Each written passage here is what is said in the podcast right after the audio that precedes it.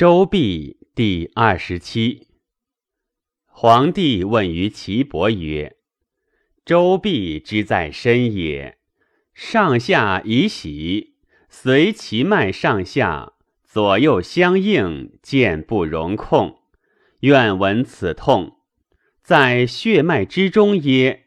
将在分肉之间乎？何以治是？其痛之疑也。”见不及下针，其触痛之时不及定志而痛已止矣。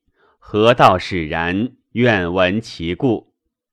岐伯答曰：“此重臂也，非周臂也。”皇帝曰：“愿闻重臂。”岐伯对曰：“此各在其处，更发更止，更居更起。”以右应左，以左应右，非能周也。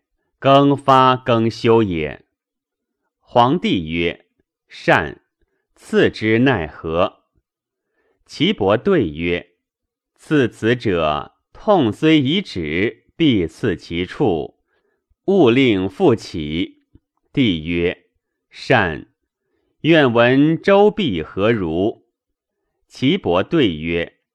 周臂者，在于血脉之中，随脉以上，随脉以下，不能左右，各当其所。皇帝曰：“次之奈何？”岐伯对曰：“痛从上下者，先刺其下以遏之，后刺其上以托之；痛从下上者，先刺其上以遏之。”后刺其下以托之。皇帝曰：“善。此痛安生？何因而有名？”岐伯对曰：“风寒湿气克于外分肉之间，迫切而为末。末得寒则聚，聚则排分肉而分裂也。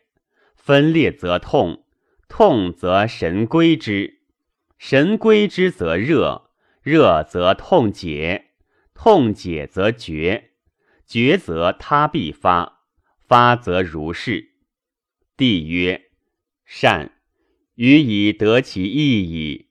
此内不在脏，而外未发于皮，独居分肉之间，真气不能周，故命曰周闭。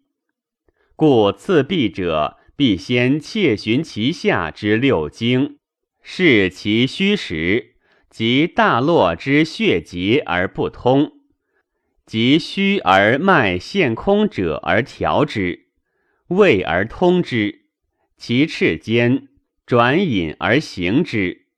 皇帝曰：“善，予以得其意矣，亦得其事也。久者经训之理。”十二经脉阴阳之病也。